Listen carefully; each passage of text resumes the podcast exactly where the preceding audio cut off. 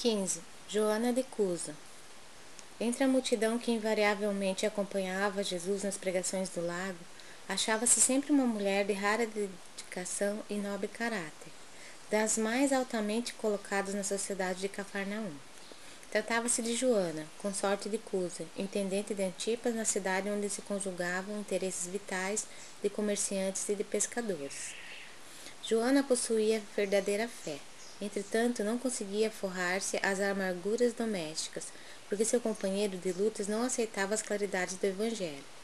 Considerando seus dissabores íntimos, a nobre dama procurou o Messias, numa ocasião em que ele descansava em casa de Simão. Ele expôs a longa série de suas contrariedades e padecimentos. O esposo não tolerava a doutrina do mestre. Alto funcionário de Herodes, em perene contato com os representantes do império, repartia suas preferências religiosas, ora com os interesses da comunidade judaica, ora com os deuses romanos, o que lhe permitia viver em tranquilidade fácil e rendosa. Joana confessou ao mestre os seus temores, suas lutas e desgostos no ambiente doméstico, expondo suas amarguras em face das divergências religiosas existentes entre ela e o companheiro. Após ouvir-lhe a longa exposição, Jesus lhe ponderou: Joana, só há um Deus, que é o nosso Pai, e só existe uma fé para as nossas relações com o seu amor. Certas manifestações religiosas no mundo muitas vezes não passam de vícios populares nos hábitos exteriores. Todos os templos da terra são de pedra. Eu venho, em nome de Deus, abrir o templo da fé viva no coração dos homens. Entre o sincero discípulo do Evangelho e os erros milenários do mundo, começa a travar-se o combate sem sangue da redenção espiritual. Agradece ao Pai o haver te julgado digna do bom trabalho desde agora. Teu esposo não te compreende a alma sensível? Compreender-te-á um dia. É liviano e indiferente? Ama-o mesmo assim. Não te acharias ligada a ele se não houvesse para isso razão justa. Servindo com amorosa dedicação, estarás cumprindo a vontade de Deus. Fala-me de teus receios e de tuas dúvidas. Deves, pelo Evangelho, amá-lo ainda mais.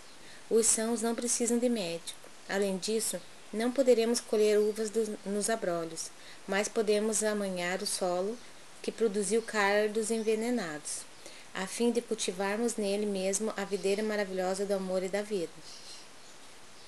Joana deixava entrever no brilho suave dos olhos a íntima satisfação que aqueles esclarecimentos lhe causavam, mas, patenteando todo o seu estado da alma, interrogou: Mestre, vossa palavra me alivia o espírito atormentado. Entretanto, Sinto dificuldade extrema para o entendimento recíproco no ambiente do meu lar.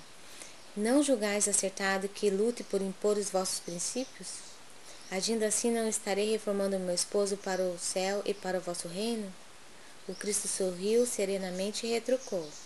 Quem sentirá mais dificuldade em estender as mãos fraternas? Será o que atingiu as margens seguras do conhecimento com o Pai, ou aquele que ainda se debate entre as ondas da ignorância ou da desolação? da inconstância ou da indolência do espírito. Quanto à imposição das ideias, continuou Jesus, acentuando a importância de suas palavras. Por que motivo Deus não impõe a sua verdade e o seu amor aos tiranos da terra? Por que não fulmina com o raio o conquistador desalmado que espalha a miséria e a destruição com as forças sinistras da guerra? A sabedoria celeste não extermina as paixões, transforma-as. Aquele que semeou o mundo de cadáveres desperta, às vezes, para Deus apenas com uma lágrima. O pai não impõe a reforma a seus filhos, esclarece-os no momento oportuno.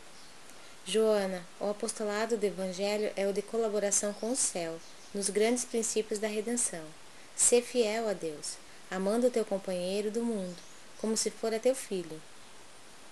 Não percas tempo em discutir o que não seja razoável. Deus não trava contendas com as suas criaturas e trabalha em silêncio por toda a criação. Vai, Esforça-te também no silêncio, e quando convocada ao esclarecimento, fala o verbo doce ou enérgico da salvação, segundo as circunstâncias. Volta ao lar e ama o teu companheiro, como o material divino que o céu colocou em tuas mãos para que tales uma obra de vida, sabedoria e amor. Joana de Cusa experimentava um brando alívio no coração. Enviando a Jesus um olhar de carinhoso agradecimento, ainda lhe ouviu as últimas palavras: Vai, filha, ser fiel. Desde esse dia, memorável para sua existência, a mulher de Cusa experimentou na alma a claridade constante de uma resignação, sempre pronta ao bom trabalho e sempre ativa para a compreensão de Deus. Como se o ensinamento do Mestre estivesse agora gravado indelevelmente em sua alma, considerou que antes de ser esposa na terra, já era filha daquele Pai, que do céu lhe conhecia a generosidade e os sacrifícios.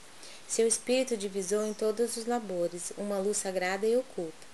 Procurou esquecer todas as características inferiores do companheiro para observar somente o que possuía ele de bom, desenvolvendo nas menores oportunidades o embrião vacilante de suas virtudes eternas. Mais tarde, o céu lhe enviou um filhinho, que veio duplicar os seus trabalhos. Ela, porém, sem olvidar as recomendações da fidelidade que Jesus lhe havia feito, transformava suas dores num hino de triunfo silencioso em cada dia. Os anos passaram e o esforço perseverante lhe multiplicou os bens da fé, na marcha laboriosa do conhecimento da vida. As perseguições políticas desabaram sobre a existência do seu companheiro. Joana, contudo, se mantinha firme. Torturado pelas ideias odiosas de vingança, pelas dívidas insolváveis, pelas vaidades feridas, pelas moléstias que lhe verminaram o corpo, o ex-intendente de Antipas voltou ao plano espiritual, numa noite de sombras tempestuosas. Sua esposa, todavia, suportou os dissabores mais amargos, fiel aos seus ideais divinos, edificados na confiança sincera. Premida pelas necessidades mais duras, a nobre dama de Cafarnaum procurou trabalho para se manter com o filhinho que Deus lhe confiara. Algumas amigas lhe chamaram a atenção, tomadas de respeito humano. Joana, no entanto, buscou esclarecê-las, alegando que Jesus igualmente havia trabalhado, calejando as mãos nos serrotes de modesta da carpintaria e que, submetendo-se ela a uma situação de subalternidade no mundo, se dedicara primeiramente ao Cristo, de quem se havia feito escrava devotada. Cheia de alegria sincera, a viúva de Cusa esqueceu o conforto da nobreza material. Dedicou-se aos filhos de outras mães. Ocupou-se com os mais subalternos afazeres domésticos, para que seu filhinho tivesse pão. Mais tarde, quando a neve das experiências do mundo lhe avojou os primeiros anéis da fronte, uma galera romana a conduzia em seu bojo, na qualidade de serva humilde. No ano 68, quando as perseguições ao cristianismo iam intensas, vamos encontrar, num dos espetáculos sucessivos do circo, uma velha discípula do Senhor, amarrada ao poste do martírio, ao lado de um homem novo que era seu filho. Ante o vozerio do povo foram ordenadas as primeiras flagelações. Abjura! exclama o executor das ordens imperiais, de olhar cruel e sombrio. A antiga discípula do Senhor contempla o céu, sem uma palavra de negação ou de queixa. Então o açoite vibra sobre o rapaz seminu, que exclama entre lágrimas: Repudia Jesus, minha mãe. Não vês que nos perdemos? Abjura, abjura por mim que sou teu filho. Pela primeira vez dos olhos da Marte corre a fonte abundante das lágrimas. As rogativas do filho são espadas de angústias que lhe retalham o coração. Abjura, abjura. Joana ouve aqueles gritos recordando a existência inteira, o lar risonho e festivo, as horas de ventura, os desgostos domésticos, as emoções maternais, os fracassos do esposo, sua desesperação e sua morte, a viuvez, a desolação e as necessidades mais duras. Em seguida, antes os apelos desesperados do filhinho, recordou que Maria também fora mãe, e vendo seu Jesus crucificado no madeiro da infâmia, soubera conformar-se com os desígnios divinos. Acima de todas as recordações, como alegria suprema de sua vida, pareceu-lhe ouvir ainda o mestre, em casa de Pedro, a lhe dizer: Vai, filha, ser fiel.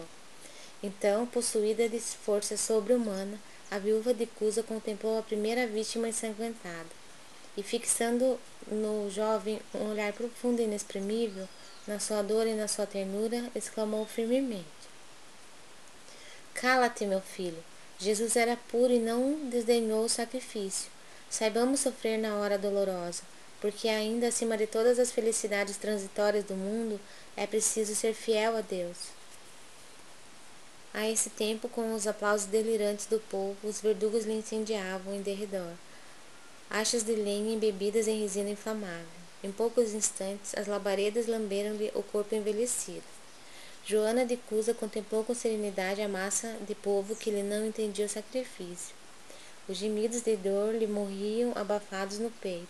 O preço. Os algozes da Marte cercaram-lhe de impropérios a fogueira. O teu Cristo soube apenas ensinar-te a morrer? perguntou um dos verdugos. A velha discípula, concentrando a sua capacidade de resistência, teve ainda forças para murmurar: Não apenas a morrer, mas também a vos amar. Nesse instante, sentiu que a mão consoladora do mestre lhe tocava suavemente os ombros. Ele escutou a voz carinhosa e inesquecível: Joana, tem bom ânimo, eu aqui estou.